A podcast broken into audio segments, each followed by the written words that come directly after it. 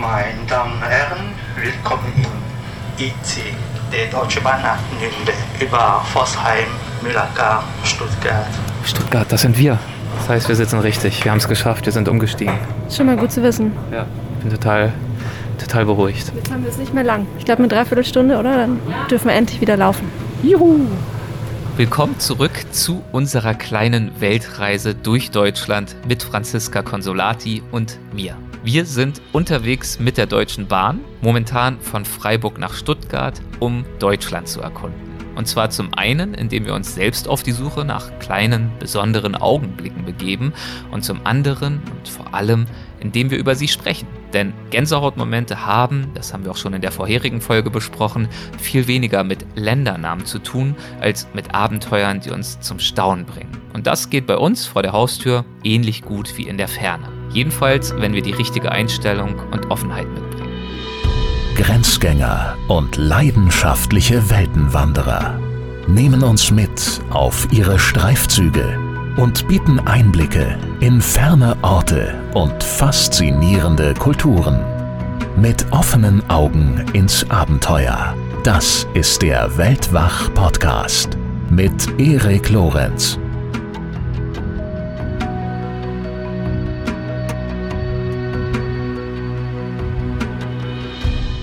Ich glaube, da kommt der Kaffee.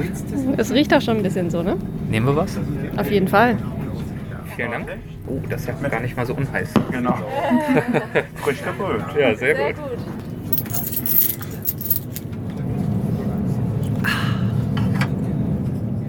Wir sitzen hier jetzt in der äh, Bahn und äh, tuckern durch die Gegend. Die Landschaft zieht vorbei an uns. Äh, da passt natürlich auch die Frage, wie bist du denn am liebsten unterwegs?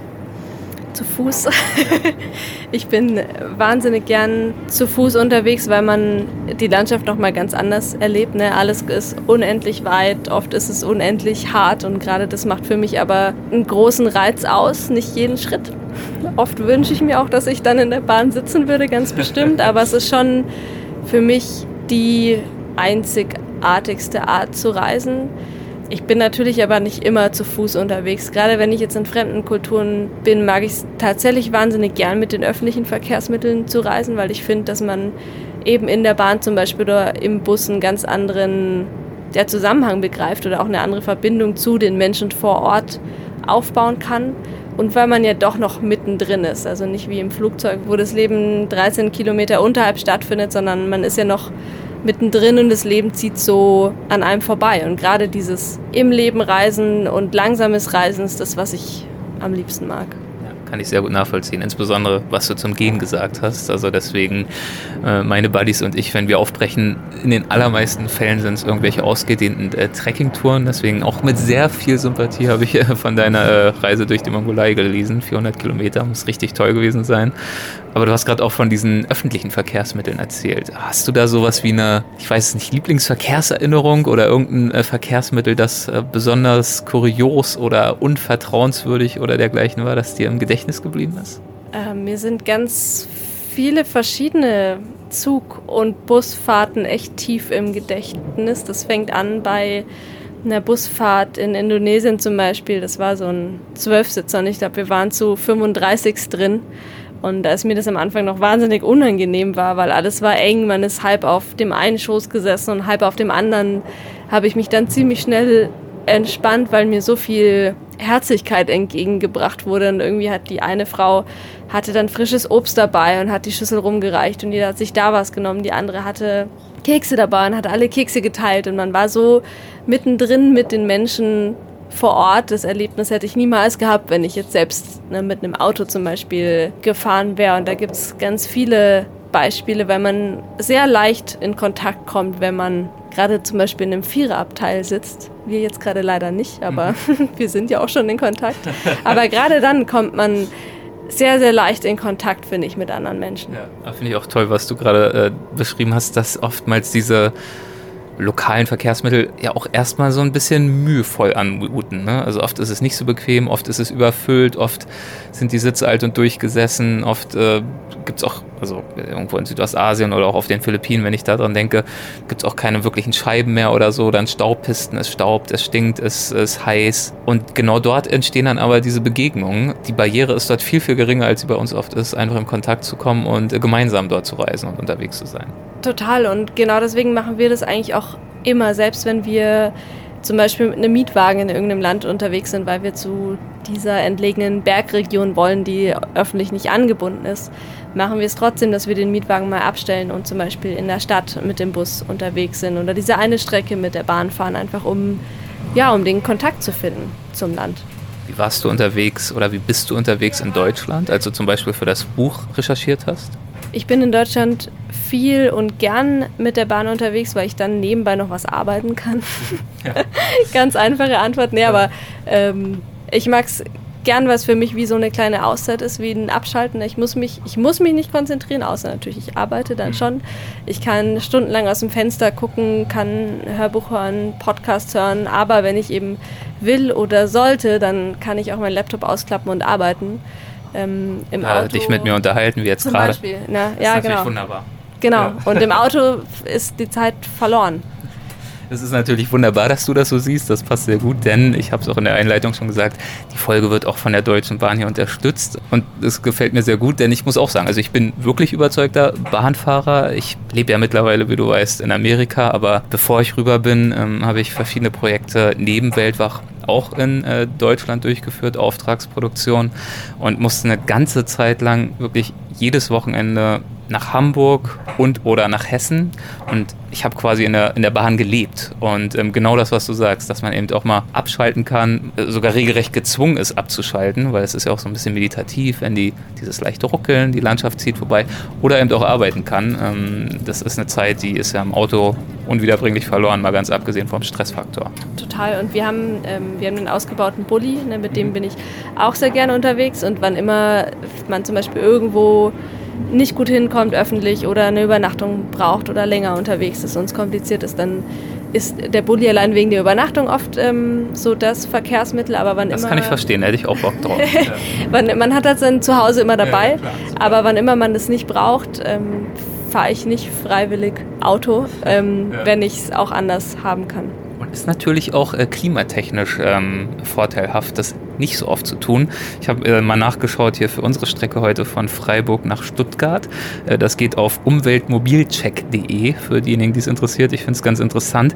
Da kann man sehen, also für jede individuelle Strecke, wie viel weniger CO2 man verbraucht, wenn man eben mit der Bahn statt mit dem Auto fährt. Und äh, für unsere Strecke heute ist es so, dass wir mit der Bahn nur ein Sechstel des CO2 verbrauchen im Vergleich zur gleichen Fahrt mit dem Pkw. Das ist doch schon mal etwas, oder? Wow. Und es ist ja auch wirklich so viel, so gut erreichbar. Ne? Also ich habe es auch bei dem Buch zum Beispiel eher in den Vordergrund gerückt. Es gibt bei jedem Kapitel ja so einen kleinen Infokasten eben mit konkreten Details und da habe ich zum Beispiel auch immer bei der Anreise zuerst die Möglichkeit mit der Bahn beschrieben, als die mit dem Auto einerseits wegen der Umwelt, andererseits auch, weil es schade ist, wenn wir alle einzeln mit unserem Auto durch die Gegend gurken, wenn wir auch ganz gemütlich irgendwie mit dem Zug von A nach B kommen könnten. Alleine mit dem Auto durch die Gegend gurken, ähm, Stichwort, gelingt es dir eigentlich in Deutschland in Kontakt zu kommen mit anderen Menschen in der Bahn? Da bin ich ehrlich gesagt zum Beispiel nicht so gut drin. Das äh, gelingt mir besser, wenn ich irgendwo auf Reisen bin. Ich glaube, das liegt aber auch an meinem Mindset. Das ist das, was du ganz am Anfang unseres Gespräches gestern Abend beim Schlossberg gesagt hattest, dass es eben oft so ist, dass wir, das ist natürlich ein gedankliches Missverständnis irgendwie, im Urlaub einfach ganz anders eingestellt sind, viel offener, viel neugieriger, viel lustvoller dem Neuen gegenübertreten. Ich, ehrlich gesagt ist es bei mir genauso oftmals auch, wenn ich in Deutschland eben unterwegs bin und tatsächlich einfach reise und pendel mit der Bahn zum Beispiel. Ich glaube, das ist echt so ein Gedankending, wie du sagst, dass es hier wahrscheinlich einfach weniger normal ist, alle möglichen Leute an Bushaltestellen und in Zügen anzuquatschen. Das wäre dann eher was Kulturelles vielleicht auch. Ganz bestimmt. Also in anderen Ländern ist es einfach gängiger, da macht es jeder und deswegen macht man es selbst auch eher. In Deutschland passiert es vielleicht weniger, aber ich finde, man kann schon mal gucken, was passiert, wenn man genau so offen ist. Ne? Man muss jetzt nicht krampfhaft jeden ansprechen, der irgendwie im Weg steht, aber gerade wenn man zum Beispiel gemeinsam ansteht oder in so einem Viererabteil sitzt, kann man es ja mal versuchen. Ich hatte da vor ein paar Wochen erst eine Situation, da hat eine Dame Kekse angeboten, die sie gebacken hat, bis sie sich dann erinnert hat, dass wahrscheinlich gerade nicht jeder in ihre Keksdose fassen sollte. Und die Leute um sie rum waren dann erst total erstaunt, aber ich fand das eine unglaublich schöne Geste. Und ich bin mir sicher, in anderen Ländern wäre man wahrscheinlich weniger erstaunt, aber das zeigt ja auch, dass es, ne, dass es geht und dass die Dame sich wahrscheinlich auch gefreut hätte, wenn man sie einfach mal angesprochen hätte. Ja, und das zeigt auch, dass anscheinend ja alle so positiv reagiert haben, nicht nur du dass im Zweifel die Menschen, die angesprochen werden, auch nicht äh, zwangsläufig irritiert sind, wie man ja selber zum Teil befürchten würde. Eigentlich gibt es oft so eine unsichtbare Barriere und eigentlich müsste nur irgendjemand mal den ersten Schritt machen. Total. Und ich glaube, oft kann man sich fragen, was kann denn passieren? Also dann, dann, ist er halt zwei Sekunden irritiert und wenn er nicht antworten will, muss er ja nicht. Aber ja. vielleicht ist es ja auch ein total nettes Gespräch. Das hier war auf jeden Fall schon mal ein äh, sehr nettes Gespräch. Das geht jetzt, glaube ich, hier erstmal äh, vorübergehend zu Ende, denn ich glaube, wir nähern uns unserem Ziel. Stuttgart ist in Sichtweite. Bist du bereit für die nächste Station? Endlich wieder weiterlaufen. Steg ist in Fahrtrichtung rechts. Wunderbar, dann steigen wir mal aus, ne? Schauen wir uns mal in Stuttgart um. Minuten erreichen wir Stuttgart Hauptbahnhof auf Gleis 16. Wo ist denn hier? Äh, wo sind wir? Wo müssen wir hin? Da. Alle gehen da lang. Dann gehen wir da auch hin. Wir als Reisejournalisten haben das ja dann auch im Instinkt, wo es lang geht. Ne? Ja, wir haben es total im Griff alles. Wir lassen den Stuttgarter Stadtverkehr hinter uns, sind gerade durch so ein relativ kleines, rundes Tor geschritten und finden uns plötzlich wieder in einer ganz anderen Welt. In China sind wir plötzlich gelandet. Ja. Wie ist das denn möglich? ja, eine Dreiviertelstunde Bahnfahrt, umsteigen, nochmal eine Dreiviertelstunde fahren und schon ist man von klein Venedig und allen Bäumen der Welt in China. Ja, wir sind hier im chinesischen Garten in Stuttgart, erreichbar über ähm, gefühlt 8375 Treppenstufen. In echt sind es wahrscheinlich ein paar weniger. Irgendwie ein paar Dutzend, aber es war gerade so eine Mischung aus äh, Schwüle und Regen und dann Sonne und wir sind ordentlich ins äh, Keuchen geraten, das muss man leider zugeben. Aber gut fürs Gefühl. Ja. Und jetzt liegt vor uns ein kleiner Teich, die Vögel zirpen. Eingerahmt von Felsen, ein paar Seerosen schwimmen drauf und ähm, über ihn führt, wie sich für jedes gute Stückchen China gehört, glaube ich, eine Zickzackbrücke. Die werden wir natürlich gleich beschreiten. Und hier und da tröpfelt es noch von den Dächern und von den Steinen, die diesen Teich überragen, ins Wasser, denn der Regen hat, wie gesagt, gerade erst aufgehört. Ein paar Fische schwimmen dort herum. Ja, schauen wir uns mal um, würde ich sagen. Das ist eine ganz kleine Anlage.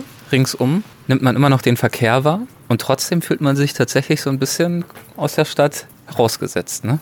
Ein bisschen wie gestern auf dem Stadtberg. Ja, wo genau. auch das Gefühl ist, man, genau. man ist eigentlich mittendrin, aber ein paar Schritte weiter und schon. Ich glaube, die vielen kleinen Details machen hier das Gefühl aus. Ne? Selbst diese Mauer, die ist so ein bisschen geschwungen, wie so eine riesige Welle eigentlich und verziert mit ganz vielen kleinen Ornamenten. Und dann auf der anderen Seite, in diesem Fall hinter dir, ein kleiner Pavillon. Und das ist wohl der Pavillon der vier Himmelsrichtungen. Ja, wir sind zumindest aus zwei gekommen. Soll nämlich eine Begegnungsstätte sein und Menschen zusammenführen aus allen vier Himmelsrichtungen, also ein Ort der Begegnung. Das passt ja wunderbar. Wunderschön. Begegnung ist ja sowieso eins der großen Themen, wenn es um das Reisen geht. Es geht ja nicht immer nur um Abenteuer und Mühsal und äh, den Widrigkeiten trotzen, sondern völlig klar, mit die Erinnerungen, die am bedeutendsten sind, sind ja oft die Begegnungen, die wir mitnehmen. Ähm, ist natürlich, wir hatten gestern schon das Thema plumpe Fragen. Jetzt bin ich gespannt. Jetzt kommt mal wieder eine. Ähm, wenn wir jetzt hier über die vier Himmelsrichtungen und äh, bereichernde Begegnungen sprechen, welche kommt dir da aus deinen vielen, vielen Reisen als erstes in den Sinn? Als erstes kommt mir eine Begegnung in den Sinn, die noch gar nicht so lange her ist. Ähm, mittlerweile, ah, doch, sind doch schon drei Jahre. Mhm. Das war in Georgien. Da war ich mit Felix zusammen wandern im Kaukasusgebirge und wir sind vom Weg abgekommen, haben uns wirklich völlig äh, verlaufen, waren irgendwie Kilometer weit von der eigentlichen Route entfernt Und gerade da eben kilometerweit irgendwo im Nirgendwo von der eigentlichen Route entfernt haben wir ein anderes Paar getroffen, die sich genau an der gleichen Stelle verlaufen hatten wie wir. Ähm, uns hat sich herausgestellt, dass es ein Schweizer Paar ist. Wir haben dann nicht nur zusammen wieder den richtigen Weg gefunden äh, und sind weitergewandert, sondern wandern auch heute noch zusammen und sind sehr, sehr gute Freunde geworden. Und verlauft euch dann ständig gemeinsam oder? Weniger mittlerweile. Ah, ja, wir haben schön. gelernt. Sehr gut. Ja, aber das ist natürlich toll, wenn äh, so eine Reisefreundschaft, eine Reisebegegnung dann die eigentliche Reise auch überdauert und zwar nicht nur in Anführungszeichen in der Erinnerung, die man sich ja sowieso mitnimmt, sondern tatsächlich eben auch dazu führt, dass man auch daheim neue Freunde hat, neue Einflussfaktoren. Ja, man nimmt eben, glaube ich, von jeder Reise sehr viel mit. Also sowohl in Gedanken oder auch materiell. Weiß ich, wenn es der Teppich ist, handgewebt von Mhm. irgendeiner Oma aus irgendeinem Dorf oder so. Äh, Aber eben gerne auch Freundschaften. Und das muss ja nicht jede Freundschaft so eine Tiefe werden oder wo man sich so oft trifft. Es gibt auch ganz viele, ähm, früher hat man immer gesagt Facebook-Freundschaften, weil es noch kein anderes Medium gab. Aber ja, viele Freundschaften, wo man sich ab und zu eben mal schreibt oder sich auf dem Laufenden hält und einfach wissen lässt, dass man immer noch da ist. Wir sind ja hier im China-Park, haben wir schon gesagt. Warst du selbst denn schon mal in China? Ich war mal auf Zwischenstopp in China, also tatsächlich nur Ah, 48. das heißt also China, gut zu wissen. Wie hast du es gerade formuliert? China? China. Da kommt die lokale Dialektik natürlich zum Tragen. Gemein. Gemein. Ähm, Ja. Ich war selbst schon mal Ja, dort. Aha. Im Reich der Mitte. genau. Ähm, als Zwischenstopp, ich glaube, das waren ziemlich genau 48 Stunden, weil das eben der Zeitraum war, der das Visum, äh, den das Visum erlaubt hat. Und damals war ich in Peking, was ein ziemlicher Kulturschock in erster Linie war, weil ich gerade von fünf Wochen ohne Menschen in der Mongolei kam. Und plötzlich hatte ich bei jedem Schritt gefühlt Millionen Menschen um mich rum.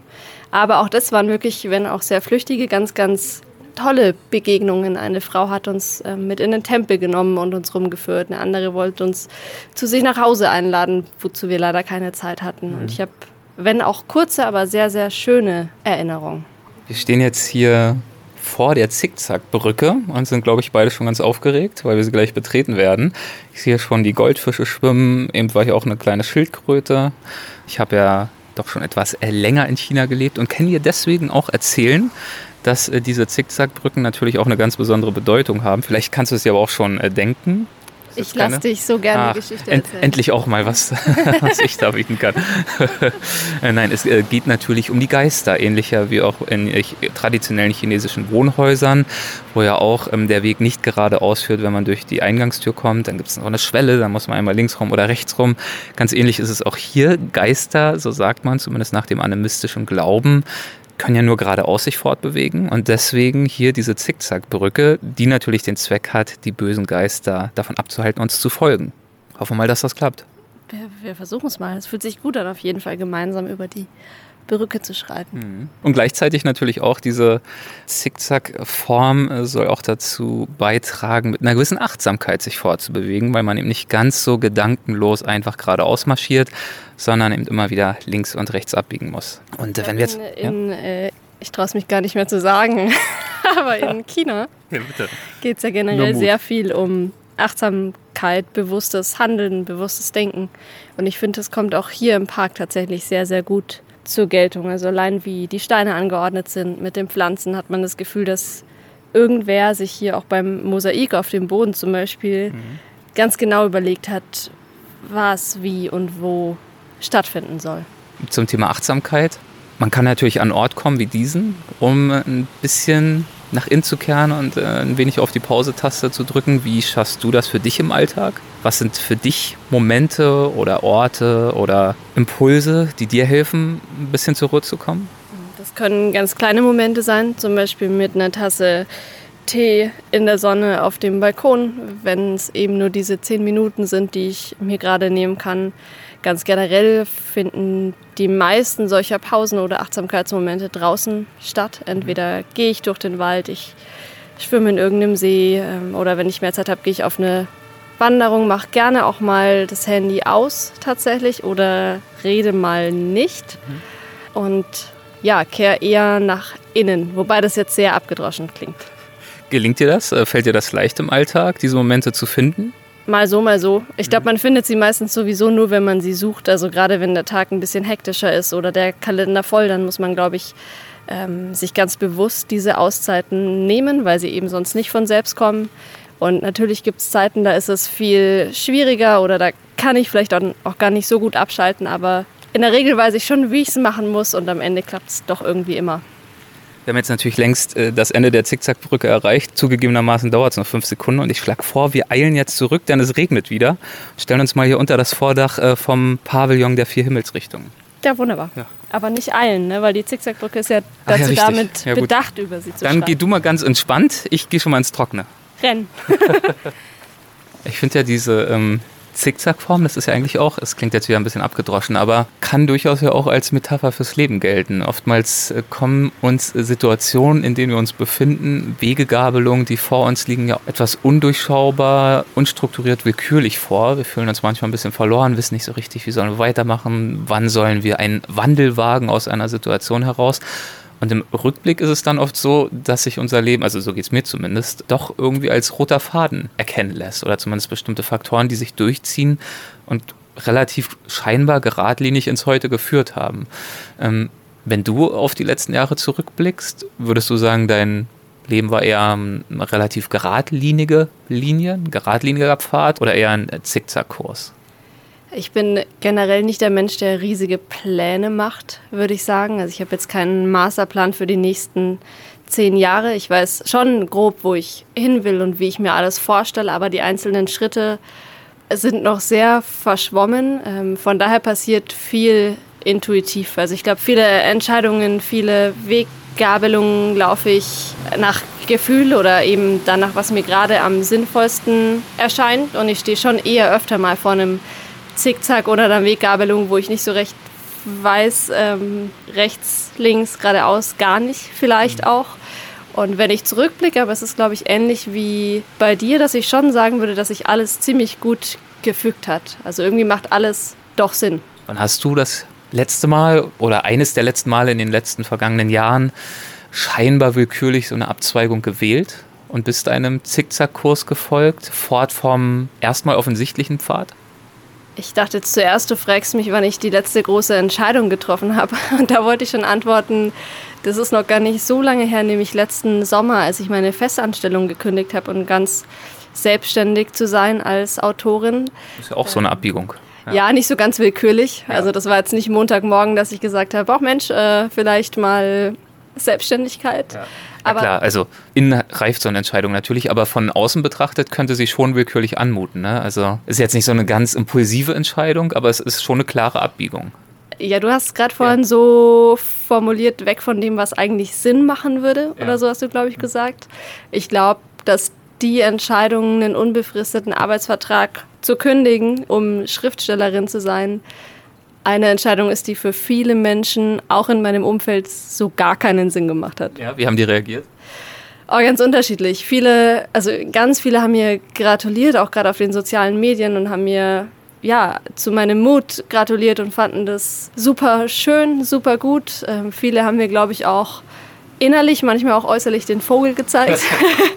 Ehrlich gesagt, weil ja. sie meinten, oh Gott, wie kannst du generell überhaupt ne, die Ungewissheit, ähm, du hattest doch die Sicherheit, warum gibst du das auf?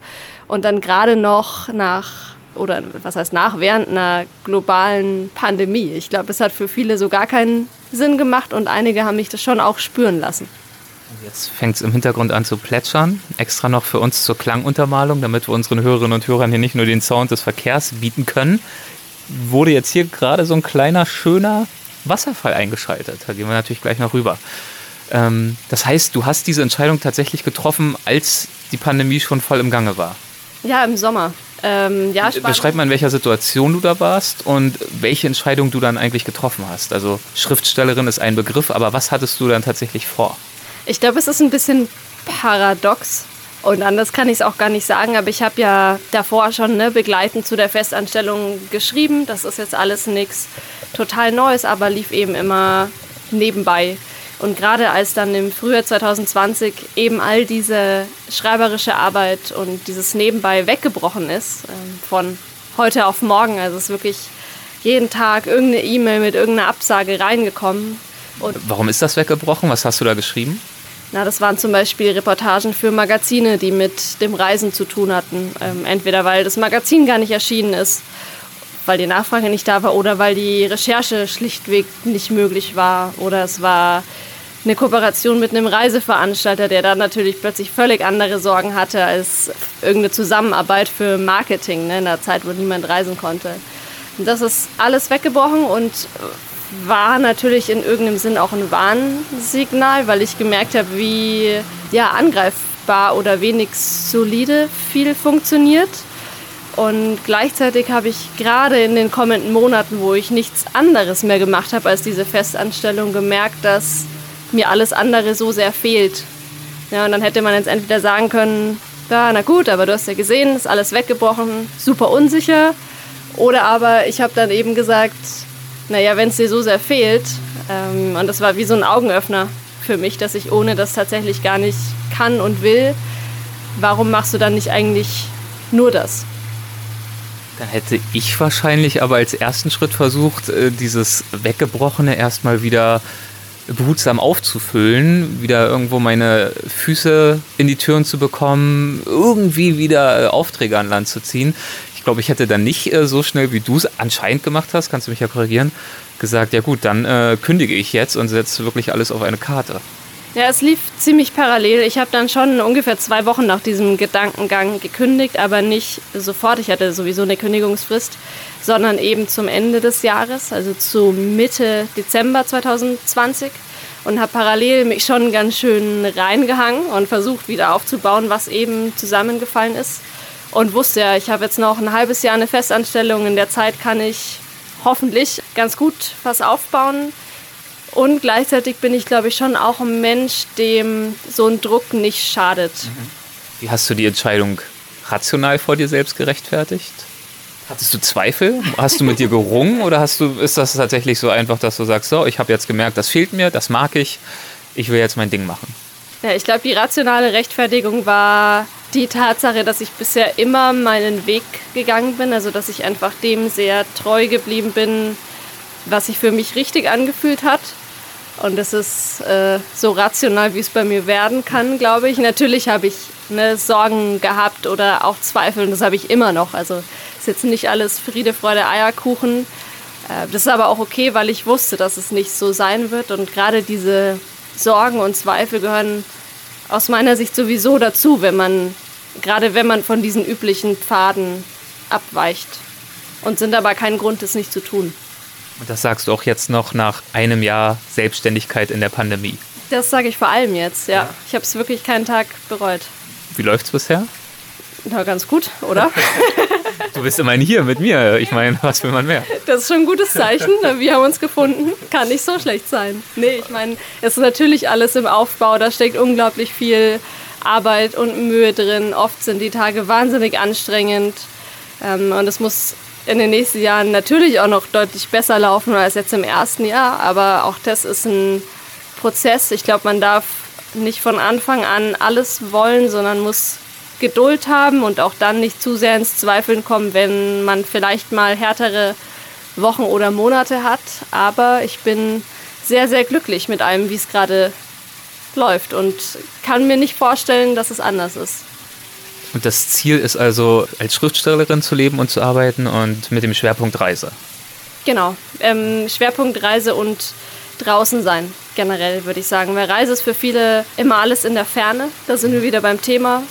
Ähm, und ich will und muss ja aber gar nicht so viel in der Ferne unterwegs sein, sondern mein Schwerpunkt ist wirklich, dass ich gerne motivieren will und inspirieren will, dass wir viel Zeit draußen in der Natur verbringen, dass wir wandern und uns auch trauen, all das zu tun, wenn wir sicher keine Profis sind. Das ist ja auch vielleicht ein wichtiger Punkt äh, in Bezug auf die Themen, die wir jetzt bisher schon so besprochen haben. Wir haben ja auch schon einige Beispiele aus deinem Buch und von deinen Reisen gebracht. Das heißt alles mitnichten natürlich, dass wir jetzt äh, in Deutschland nur reisen können, wenn wir die tollen Abenteurer sind und jetzt irgendwelche wilden, mehrtägigen Wanderungen unternehmen. Es gibt ja auch ganz viele andere Beispiele dafür, wie sich sozusagen die Welt oder Facetten der Welt in Deutschland entdecken lassen. Auf jeden Fall. Also wir müssen alle keine Profis sein, wir müssen überhaupt keine Athleten sein oder erfahrene Weltreisende, sondern können, ja, sobald wir Lust haben und neugierig sind, alle alles erleben. würde ich sagen. Und es gibt ja so viel kulturelle Erlebnisse, so viel Tierbeobachtungen, wo wir ja keinerlei Vorerfahrungen brauchen, um ins Staunen zu kommen. Wie geht es dir jetzt hier an so einem Ort wie diesem? Vermag er es, äh, dich hier direkt schon ins Staunen zu versetzen oder brauchst du da doch ein bisschen mehr? Ich finde es hier unglaublich schön, dass wir gerade von dieser riesigen Baustelle am Hauptbahnhof kamen. Es war super laut, es war ein riesen Menschenwirrwarr, ähm, viele Treppen auch. Und plötzlich schreiten wir durch dieses Tor und es ist still, es ist ruhig, das Wasser rauscht, die Seerosen schwimmen hier irgendwie ein bisschen von rechts nach links. Und Die Schildkröten äh, gucken uns an aus dem Teich heraus. ja, und das reicht mir schon für einen schönen Moment. Ist natürlich, also muss man vielleicht auch dazu sagen, wenn wir hier ständig von Weltreise in Deutschland, durch Deutschland sprechen, das hat jetzt nichts damit zu tun, dass wir uns fühlen, als wären wir plötzlich in China. Ne? Also ich war ja ein halbes Jahr in Hongkong und auch ein paar Mal in Peking und Shanghai und so weiter. Das wollen wir damit, glaube ich, nicht sagen, dass ähm, diese kleinen Nuggets, diese kleinen Kostproben, die sich in Deutschland so aufsammeln lassen, das ersetzen können. Aber es geht eben darum, so einen kreativen Kick, so einen kreativen Impuls zu haben, mit anderen Augen auf die Dinge zu schauen und auch nach Dingen Ausschau zu halten. Ja, auf jeden Fall. Also zwei Stunden chinesischer Garten in Stuttgart ersetzen natürlich nicht die sechswöchige China-Reise. Ne, das ist sowieso klar und das will ja auch niemand sagen. Und trotzdem ist es aber schön, weil man einfach hier im chinesischen Garten in Stuttgart schon einen kleinen Eindruck bekommen kann. Einfach weil es ein bisschen anders aussieht, weil es sich anders anfühlt und vor allem, wenn man sich ein bisschen informiert, verbergen sich hier doch ganz andere Geschichten wie im normalen Stadtpark, sage ich jetzt mal, der keine Zickzackbrücke hat, um die Geister abzuhalten. Und wenn wir zum nächsten Mal in China sind, dann wissen wir wenigstens, was es mit den Zickzackbrücken auf sich hat. Ganz genau so ist es. Und ähm, ein ungeübtes Auge könnte jetzt vielleicht sagen, ja gut, dieses, diese kleine Anlage, das ist, ist ja auch wieder äh, Klischee pur verdichtet. Und die Dachschindeln, wie sie aussehen, die Holzschnitzereien am Pavillon und so weiter. Aber genauso sehen ja chinesische Gärten eben auch in China aus. Deswegen sehen sie hier auch so aus. Also nicht vergleichbar mit einem chinesischen Restaurant in Deutschland, wo es dann die China-Pfanne gibt oder die China-Pfanne. Ähm, sondern, oh Gott, ich will nicht zu viel drauf rumreiten. Sondern ich glaube, das hier ist schon ein wirklich toller, kleiner Einblick, der nicht eine echte China-Erfahrung ersetzt, aber uns zumindest in einen Gemütszustand versetzen kann, der damit vergleichbar ist, in China in einem chinesischen Garten kurz mal zu verweilen. Und das ist ja auch schon was. Nicht? Also es geht ja nichts kaputt, ne, wenn wir hier die Erfahrung suchen. Wir können entweder ganz drauf verzichten und sagen, na gut, dann warte ich eben drei Jahre vielleicht, bis ich wirklich nach China komme. Oder aber ich sammle hier ein paar Eindrücke, wenn sie auch nicht die gleiche intensive Erfahrung sein werden.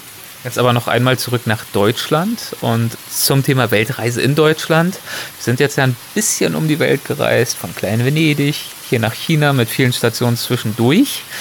Aber wenn wir jetzt nochmal an dein Buch denken, das ist ja schon auch am Ende des Tages äh, ein Covid-Thema, oder? Also in Zeiten, in denen das echte Reisen nicht möglich ist, jetzt mal zu schauen, was denn wenigstens hier in Deutschland geht. Äh, Ich hoffe nicht. Also für mich ist es kein Covid-Thema. Ich hoffe für dich und für alle anderen Ich muss auch. ja mal ein bisschen provozieren hier. Ja, gerne. Nee, überhaupt nicht. Also es ist ein Thema, das sich sicher dadurch ergeben hat und dadurch vielleicht auch mehr Aufmerksamkeit bekommen hat als in normalen Jahren sozusagen. Aber ich hoffe sehr, dass wir uns das alle beibehalten können, dass wir uns mit weniger zufrieden geben, dass wir nicht immer nur das Große sehen und immer nur in die Ferne schweifen, sondern eben auch all die Momente zwischendurch, die kleinen und die sehr nahen Momente genießen können und zu schätzen wissen. Schön. Ich weiß auf jeden Fall diesen kleinen Moment hier zu schätzen. Mit dir unterm Vordach des Pavillons, vor der Zickzackbrücke, im Hintergrund der Wasserfall. Es regnet wieder. Auch das macht's noch schöner. Ich will mich gar nicht beklagen. Die Tropfen fallen hier alle in den Teich. Die Seerosen schaukeln leicht. Ja, ich glaube, man muss den Blick dafür haben. Und dann gibt es so viel so Schönes. Und natürlich ähm, ist es gleichzeitig völlig okay, sich auf die nächste Fernreise zu freuen, wenn sie wieder möglich ist. Ne? Ich sage ja nicht, dass wir für immer alle in Deutschland bleiben sollen und nie wieder irgendwie über die Grenzen rausblicken sollen. Aber ich hoffe schon, dass wir in der Zwischenzeit, wenn wir eben nicht über Grenzen hinausblicken, einfach einen schärferen Blick für das entwickeln, was uns hier umgibt. Dann werden wir es mal machen und hier noch ein bisschen erkunden. Wir haben ja noch nicht alles gesehen. Ich sehe hier so einen kleinen Felsen mit einem weiteren Pavillon hinter dem Wasserfall, auf dem Wasserfall. Da müssen wir natürlich noch ein weiteres Mal die äh, Zickzackbrücke überqueren, was mich natürlich äh, sehr freut. Das schaffen wir. Sind wir jetzt schon geübt. Und ähm, Könnte auch eine ganz schöne Aussicht geben, ne, von dem Pavillon. Werden Von wir rausfinden. China in den Stuttgarter Kessel, sozusagen. genau. Und das gibt's nicht mal in China. ja, das ist wahr.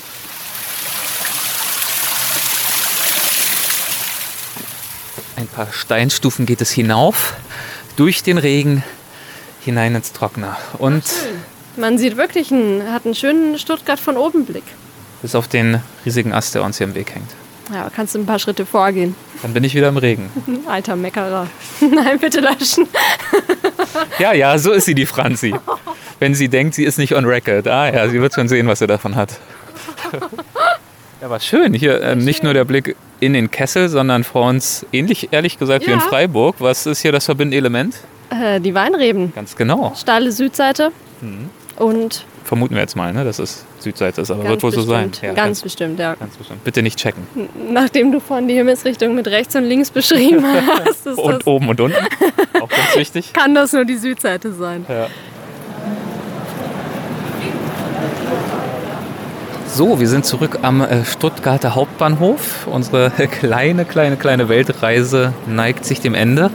Und ich möchte dir herzlich danken, Franzi, dafür, dass du dir die Zeit genommen hast und dass du äh, uns geholfen hast, uns die Augen noch ein wenig weiter zu öffnen dafür, dass es sich wirklich auch äh, lohnt, nicht immer nur nach Ferne zu streben und sich äh, nach Ferne zu sehen, sondern auch mal äh, dorthin zu schauen, wo wir meinen, eigentlich alles schon zu kennen. Ja, das freut mich, wenn mir das gelungen ist. Definitiv. Ich habe gerade gesehen, du hast ja auch ein äh, Foto gemacht äh, von dem Gleis, von dem du gerade abfährst. Wir müssen ja natürlich auch ein bisschen uns auf Instagram vorbereiten. Da gibt es natürlich noch viele weitere Aufnahmen von unserem Ausflug. Aber das bringt mich nochmal äh, zurück auf die Anekdote, die du mir gestern erzählt hast, als wir noch in Freiburg waren.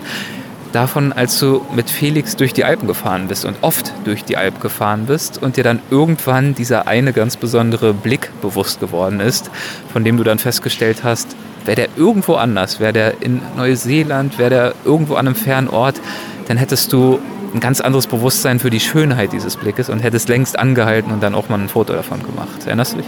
Ja, ich erinnere mich. Da du es mir ja erzählt hast. Ergibt Sinn. Ich habe nämlich gestern, das ist mir heute früh beim Frühstück eingefallen, ganz vergessen zu fragen, hast du denn dann endlich auch mal ein Foto gemacht? Ja, habe ich. Ähm, aber ehrlich gesagt ist noch gar nicht so lange her. Ein paar Monate vielleicht.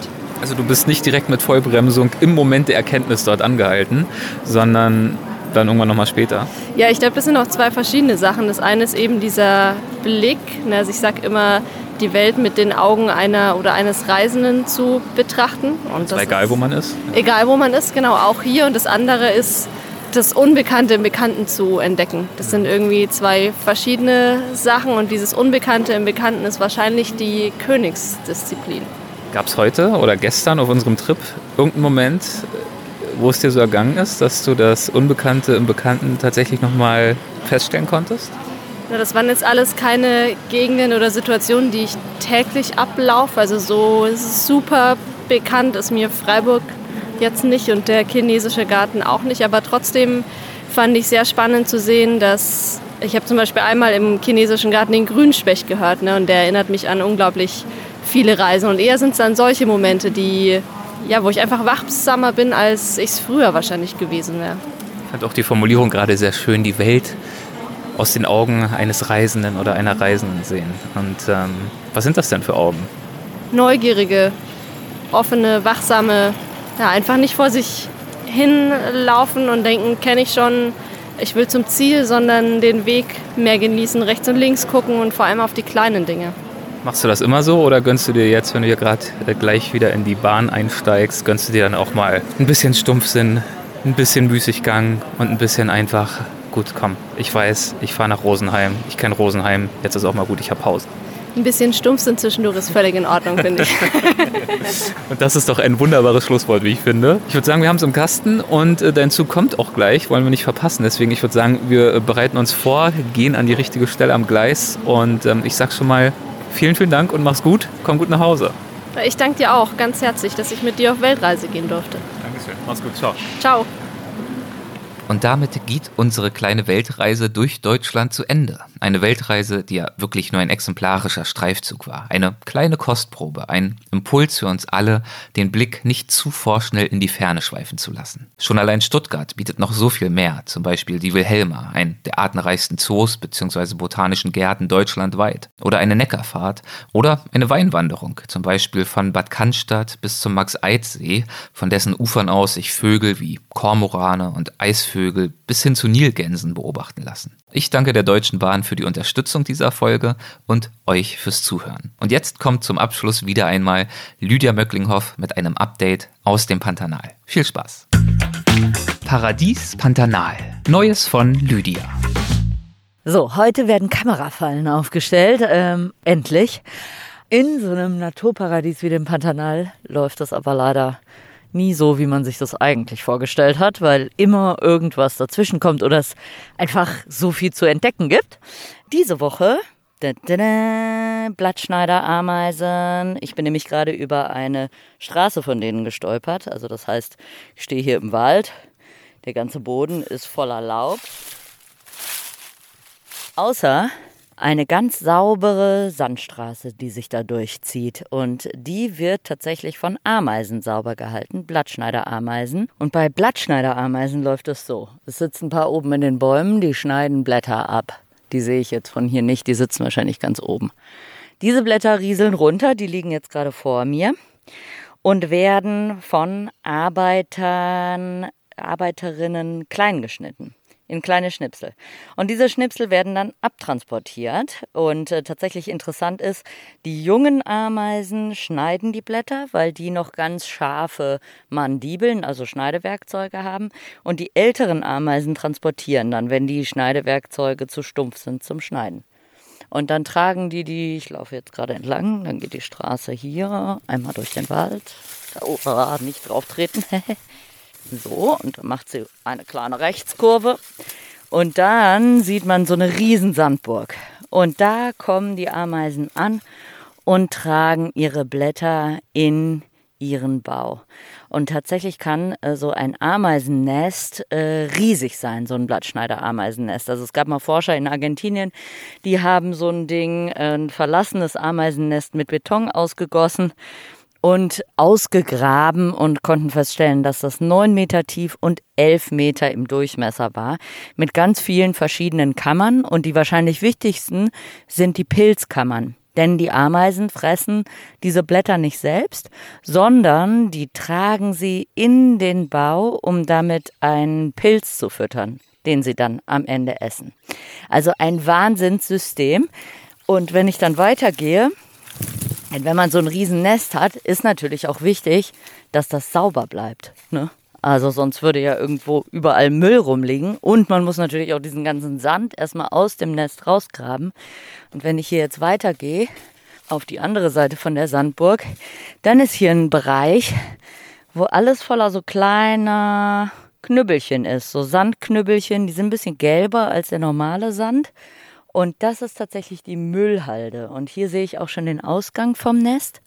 Und da kommen ganz viele fleißige Arbeiterinnen raus und tragen diese kleinen Sandkügelchen. Das ist so Speichel zerkaut mit Sand, äh, damit es gut tragbar wird als kleines Bällchen. Und äh, so halten dann die Ameisen ihr riesiges unterirdisches Nest sauber. Also ich finde das wahnsinnig beeindruckend. Und man sieht auch auf der Straße zwischendrin immer riesige Soldaten. Hier liegt ein Toter, weil lebend. Die beißen sich ziemlich fies bei einem im, äh, in der Hand fest. Aber äh, die haben so einen herzförmigen Kopf und tatsächlich ähm, sind das, ist das Platz für die Muskeln. Deswegen diese herzförmige Form. Und die sind dafür da, um die Straße freizuhalten, um die ganz taffen Sachen durchzubeißen und eben um die äh, Transporteurinnen äh, zu verteidigen ein wahnsinns interessantes System. Es gibt natürlich noch ewig viel über Blattschneiderameisen zu erzählen, aber ich habe ja eigentlich einen anderen Plan. Vielleicht erinnert sich noch irgendeiner, weil ich jetzt so viel gesammelt habe in der Zwischenzeit. Nee, ich will ja eigentlich Kamerafallen aufstellen, Mensch. Und bin total in Hektik, also schnell weiter. So, jetzt laufe ich gerade schon zur dritten Kamerafallenposition. Ich muss so ein bisschen voran machen, weil die Nachmittage im Moment so kurz sind. Es ist halt sackenheiß. Bis 14 Uhr kann man es draußen eigentlich kaum aushalten. Und die Sonne geht aber schon um 17 Uhr unter. Das heißt, dann quetscht man alles in diese paar Stunden rein. Und äh, genau, deswegen hetze ich jetzt herum und hänge Kamerafallen auf. Kleine Erinnerung, das habe ich letztes Jahr schon erzählt, weil diese Kamerafallen, das sind so kleine Kästchen, die lösen automatisch aus, wenn sie Körperwärme und Bewegung registrieren, also bei jedem Tier, das vorbeikommt. Und ich nutze die, um die Säugetiere hier zu studieren. Äh, also nicht nur Ameisenbären, sondern Säugetiere insgesamt. Die Kamerafallen sind nicht fancy, also die machen keine wunderschönen Bilder. Die benutze ich nämlich schon seit 2010. Aber sie funktionieren sehr, sehr gut und ich muss nur sehen, wer vorbeigelaufen kam. Und so weiß ich, welche Tierart sich wann wo aufhält. So, jetzt muss ich aber erstmal die.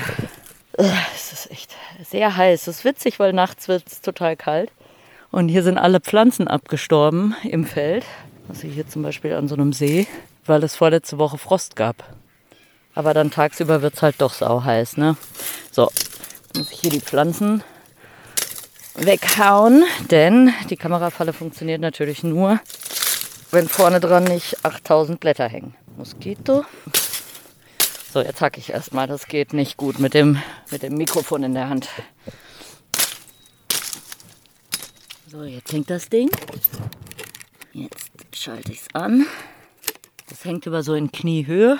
Dann kriegt es die meisten Tiere verschiedenster Größe. So, und jetzt hängt die hier sieben Tage und guckt, was so alles vorbeiläuft. Ich laufe jetzt selbst noch ein paar Mal vorbei, dass sie Fotos von mir macht. Dann äh, sehe ich, wann ich sie genau aufgehangen habe. So, weiter geht's. Und äh, jetzt mache ich einfach schnell weiter. So, letzte Falle ist aufgestellt. Äh, ich wollte da eigentlich noch mal was aufnehmen, aber die Position war mitten. Ah, fuck. Ja, immer noch äh, war mitten in einem Mückenschwarm, der mich ganz offensichtlich begleitet hat, wie ich jetzt sehe. Plus habe ich mir ein Zeckennest aufgegabelt, sodass ich an diesem schönen Ort nur recht kurz verweilen wollte. Äh, ich fahre mal ein Stück weiter.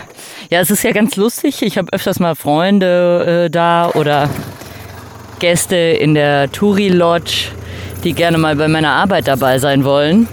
Na, naja, jetzt mache ich da nochmal aus, das hört man sonst schlecht. Der Mückenschwarm ist jetzt hoffentlich ein paar Meter weiter hinten ja, die mich bei meiner Arbeit begleiten wollen. Und dann ist der Verlauf meistens so, bei Falle 1 stellen sie fest, dass es eigentlich der totale Scheiß ist. Bei Falle 2 kommen sie noch aus Höflichkeit mit. Bei Falle 3 bleiben sie beim Auto und dann kommen sie auch nie mehr mit.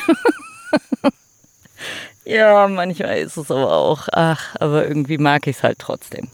Nun denn, also, jetzt erstmal Feierabend. Wie so eine Auswertung von der Kamerafalle aussieht, das machen wir dann nochmal. Aber nicht nächste Woche, da muss ja erstmal ein Ameisenbär her, ne? Also drückt mir mal die Daumen, dass ich eine schöne Sichtung habe. Nicht so einen kruden Ameisenbären auf irgendeiner anderen Seeseite, sondern so eine richtig schöne Sichtung. Am liebsten natürlich von Claudia oder Carol, die ich natürlich am allerliebsten dieses Mal sehen würde. Also macht's gut. Bis nächste Woche. Tschüss.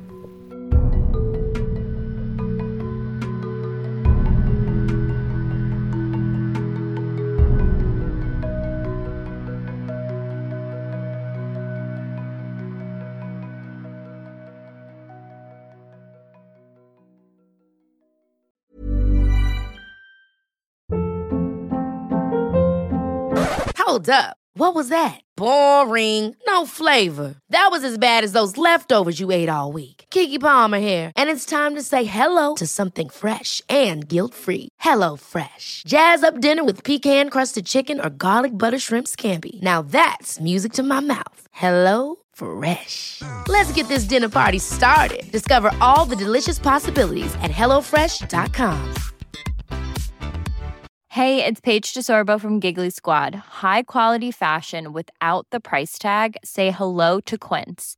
I'm snagging high-end essentials like cozy cashmere sweaters, sleek leather jackets, fine jewelry, and so much more. With Quince being 50 to 80% less than similar brands. And they partner with factories that prioritize safe, ethical, and responsible manufacturing. I love that. Luxury quality within reach. Go to quince.com slash style to get free shipping and 365 day returns on your next order. Quince.com slash style.